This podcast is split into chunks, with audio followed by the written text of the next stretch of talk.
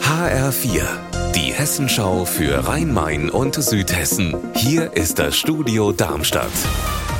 Mit Petra Demert, guten Tag. Sie war die Frau an der Seite des ehemaligen Frankfurter Oberbürgermeisters und ihr Job war der Auslöser der sogenannten AWO-Affäre. Über diesen Job ist Peter Feldmann letzten Endes gestürzt und die AWO hat ihr nach jahrelanger Krankschreibung vergangenes Jahr gekündigt. Sübeide Feldmann hat dagegen geklagt und wollte eine Abfindung von der AWO. Volker Siefert, du warst heute beim Amtsgericht.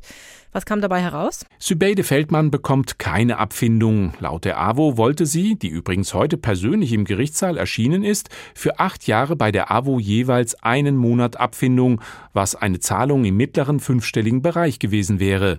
Doch darauf ging die Richterin gar nicht ein. Allerdings meinte sie, Frau Feldmann habe einen Anspruch auf Urlaubsentgelt. Und wie viel muss die AWO Frankfurt jetzt an Sübeide Feldmann zahlen?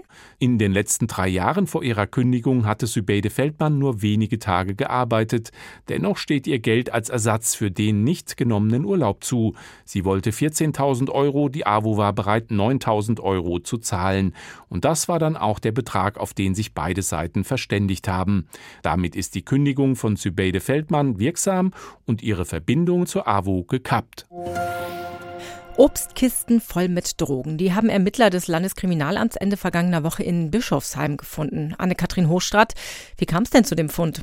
Da ist vorher einiges passiert. Mitte Juni hat das Landeskriminalamt den Hinweis auf eine Adresse in Wiesbaden bekommen. Da sollte ein sichergestelltes Paket mit Marihuana hingeliefert werden. Vor Ort haben die Ermittler dann noch mehr Pakete gefunden und Hinweise auf ein Lager in Bischofsheim. Hier haben sie dann Ende vergangener Woche durchsucht und das war richtig erfolgreich. In einem LKW hier waren eben nicht nur 24 Paletten voller Zitronen, sondern auch Haschisch, das in den Kisten versteckt lag. Insgesamt hat das Landeskriminalamt rund eine Tonne Drogen bei der Gruppe gefunden. Unser Wetter in Rhein-Main und Südhessen. Heute haben wir zwar nicht ganz die Affenhitze von gestern, aber trotzdem sind wir inzwischen bei 29 Grad in Ronneburg im Main-Kinzig-Kreis und 32 Grad in Viernheim im Kreis Bergstraße. Und auch morgen steigen die Temperaturen wieder sehr hoch, wieder deutlich über 30 Grad und zum Abend hin kann es morgen dann auch gewittern. Ihr Wetter und alles, was bei Ihnen passiert, zuverlässig in der Hessenschau für Ihre Region und auf hessenschau.de.